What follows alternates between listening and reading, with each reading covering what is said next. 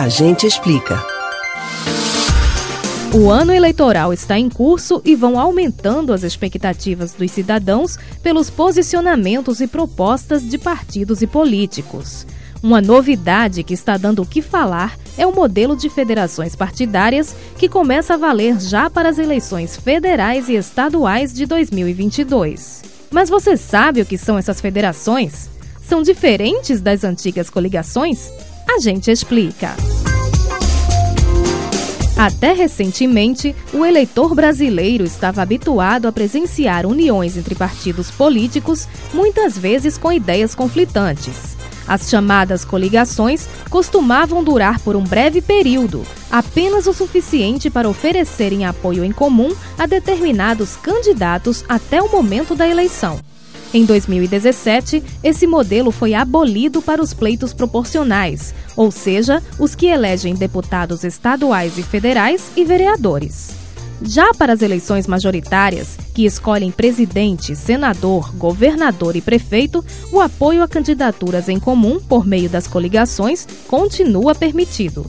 Em 2021, com a reforma eleitoral, foi promulgado um novo modelo de colaboração entre legendas, as federações partidárias.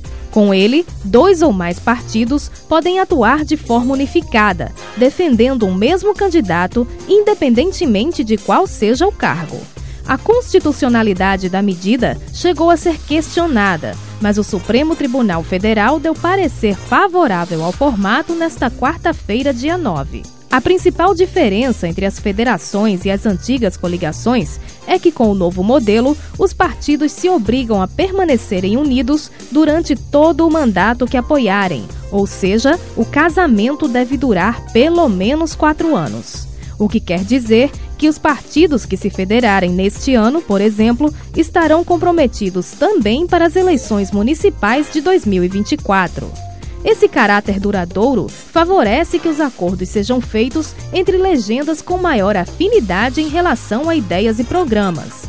O registro da federação junto à Justiça Eleitoral só pode ser feito depois que os partidos fundarem uma associação com estatuto próprio, incluindo regras sobre fidelidade partidária e sanções em caso de descumprimento de alguma norma. Se um partido sair da federação antes dos quatro anos, fica proibido de entrar em outra e não poderá participar de coligação nas duas eleições seguintes, nem usar o fundo partidário até a data prevista para o encerramento da federação. Com a decisão do STF desta semana, as legendas têm até o dia 31 de maio para registrarem as federações que devem atuar já nas eleições deste ano.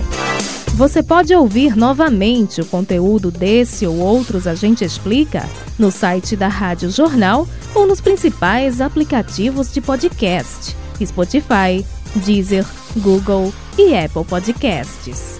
Betânia Ribeiro para o Rádio Livre.